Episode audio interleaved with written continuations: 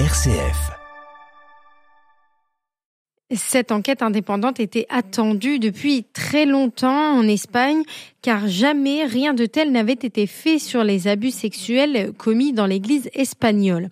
Il aura fallu attendre le travail d'une commission indépendante conduite par le défenseur des peuples, Angel Gabilondo, pour faire le jour sur euh, l'ampleur des violences sexuelles Concrètement, ce rapport présenté vendredi devant les députés ne présente pas de chiffres précis, mais il se base sur un sondage effectué auprès de 8000 personnes. Il en ressort que 1,13% de la population adulte actuelle ont été victimes depuis les années 1970 d'agressions sexuelles commises dans le cadre ecclésial. Une projection très fiable et des chiffres pas si surprenants selon Pierre de Charentenay.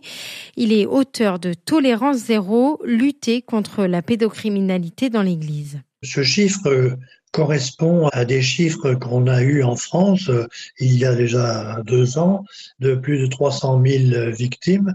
Ça impressionne beaucoup ce chiffre, mais c'est une projection très très fiable.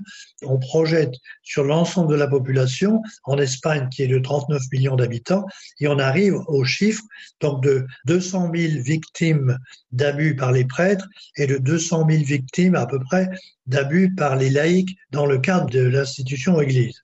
Voilà, donc c'est des chiffres à peu près similaires, peut-être un petit peu plus forts en Espagne, parce que de fait, il y a une population moindre, mais ce n'est pas étonnant en tant que tel. En plus de ce sondage sur 8000 personnes, cette enquête s'est basée sur deux autres éléments, à savoir euh, des entretiens individuels auprès de 500 personnes et la consultation d'archives policières et diocésaines. Une méthode de travail similaire à celle utilisée par la SIAZ en France à l'exception près que l'Église espagnole, elle, n'a pas été partie prenante et n'a fourni que très peu d'informations. Elle est peut-être plus frileuse que l'Église de France parce que l'Église de France avait demandé la constitution de cette commission indépendante, la CIAS, et lui avait donné entière liberté.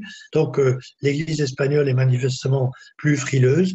Mais en février 2022, les évêques espagnols, ils ont demandé à un cabinet d'avocats de faire une enquête et d'aboutir à des conclusions. Ils ont travaillé jusqu'en juillet 2022 et le cabinet d'avocats a annoncé qu'il y avait entre 1000 et 2000 cas alors évidemment, c'est très inférieur à cette enquête récente du défenseur des droits espagnol, mais ça veut dire que l'Église a tenté de faire quelque chose qui soit beaucoup plus limité, parce qu'elle n'a pas du tout envie de savoir euh, tout ce qui s'est passé dans ses rangs. Et pour les victimes, ça n'est absolument pas crédible. Un manque de coopération qui est de mauvais augure pour les victimes qui attendent euh, une réparation psychologique et financière. L'Église ne veut pas collaborer, il ne veut pas jouer le jeu de la transparence et le jeu de la vérité, et aussi le jeu du regard scientifique et professionnel. C'est un mauvais signe qui est envoyé. Donc il faut que l'Église espagnole tire les conséquences de ce fait,